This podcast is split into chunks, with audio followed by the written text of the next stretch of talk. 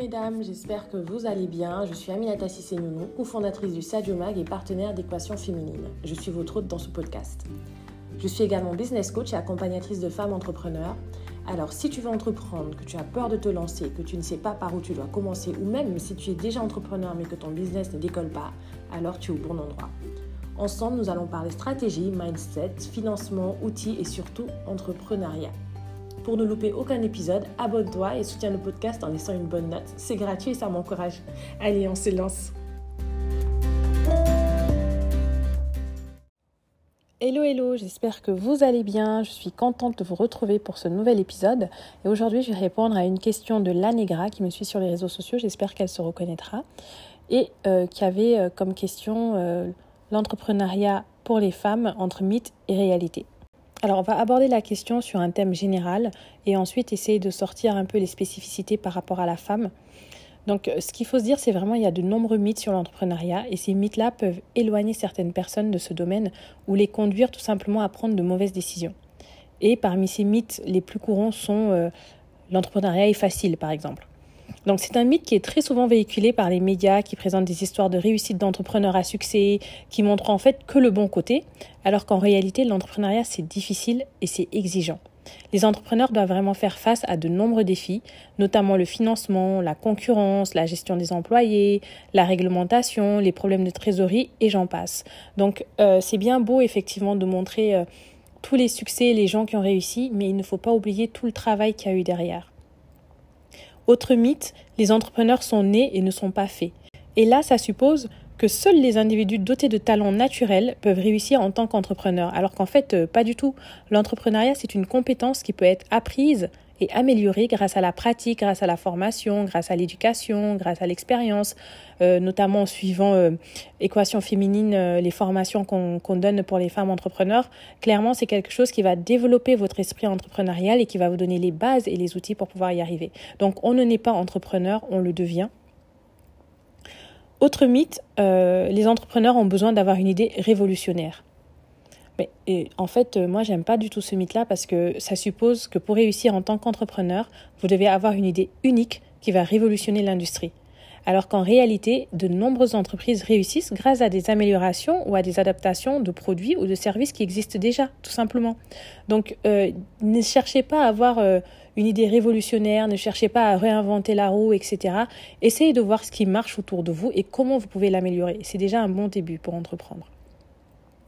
Autre mythe, euh, les entrepreneurs travaillent seuls. Donc là encore, ça suppose que les entrepreneurs sont des loups solitaires qui travaillent tout seuls pour créer et gérer leur entreprise, alors qu'en fait, les entrepreneurs ont très souvent besoin d'une équipe de collaborateurs, de mentors, de partenaires pour réussir. On ne peut pas réussir tout seul. J'aime bien moi ce dicton qui dit euh, seul on va vite et ensemble on va encore plus loin ou euh, seul on va vite et ensemble on va loin. Enfin bref, vous avez compris l'esprit. Tout ça pour dire que si vous voulez y arriver, vous avez besoin d'être entouré des bonnes personnes, en amont et en aval de votre projet entrepreneurial. C'est-à-dire aussi bien pour vous former, aussi bien pour vous inspirer, que pour vous fournir les produits ou les services, etc. Vous ne pouvez pas y arriver seul. Et euh, autre mythe, enfin, euh, les entrepreneurs ont un contrôle total sur leur entreprise. Et là, ça suppose en fait que les entrepreneurs contrôlent totalement tous les aspects de leur entreprise. Et ça, vous savez très bien que c'est impossible. Il y a tout le temps des défis, il y a tout le temps des imprévus, il y a tout le temps des changements dans le marché qui peuvent avoir des répercussions sur l'entreprise. Donc, euh, c'est vraiment un mythe, clairement, de dire qu'un entrepreneur contrôle tout sur son entreprise. Tout ça pour vous dire que l'entrepreneuriat, c'est un domaine complexe, c'est un domaine difficile et c'est un domaine qui nécessite une solide expérience, des compétences, une équipe de collaborateurs et une dose de réalisme pour réussir. Il ne faut pas juste venir se plonger dans l'entrepreneuriat en se disant ça y est, je me lance, je vais être mon propre boss, je veux plus travailler pour personne, j'en ai assez et euh, voilà. Non, ça prend vraiment euh, beaucoup plus que ça. Donc euh, c'est bon, hein, c'est bien d'être optimiste et, et vraiment de croire en soi et de croire en son projet, c'est même obligé. Mais il faut aussi une dose de réalisme. Et il faut beaucoup de résilience, beaucoup de persévérance, beaucoup de courage. Donc quand vous décidez d'entreprendre, il faut vraiment vous armer de tout ça pour pouvoir y arriver. Donc bien sûr, hein, il y a des spécificités à prendre en compte lorsqu'on est une femme entrepreneur, dont euh, quelques-unes que je vais citer. Euh, il y a le mythe de la femme entrepreneur comme étant euh, un cas rare et exceptionnel. Beaucoup pensent que c'est rare d'avoir une femme entrepreneur.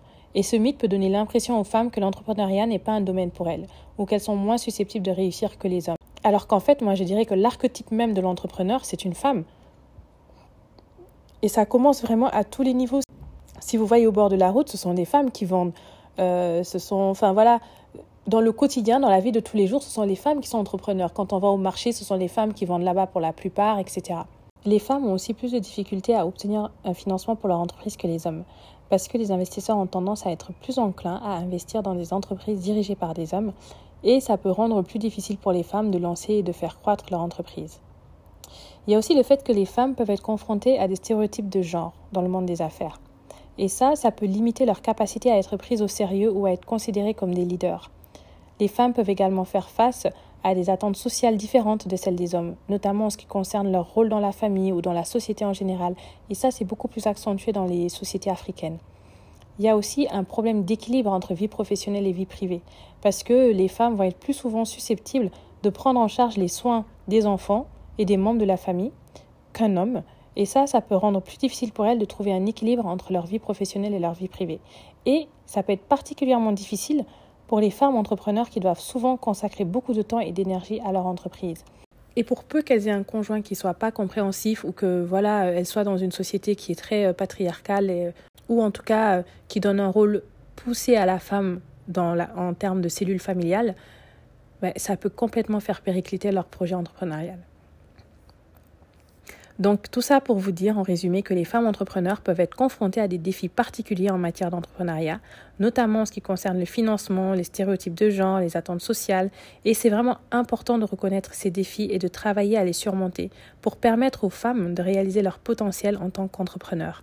Donc au final, on tire notre chapeau aux femmes entrepreneurs qui réussissent parce qu'elles ont deux fois plus de défis à surmonter pour y arriver et que malgré tout, elles sont là, elles sont présentes et elles se battent. Allez, je vous souhaite euh, un joyeux mois de mars, un joyeux mois de la femme et à très bientôt. Bye bye.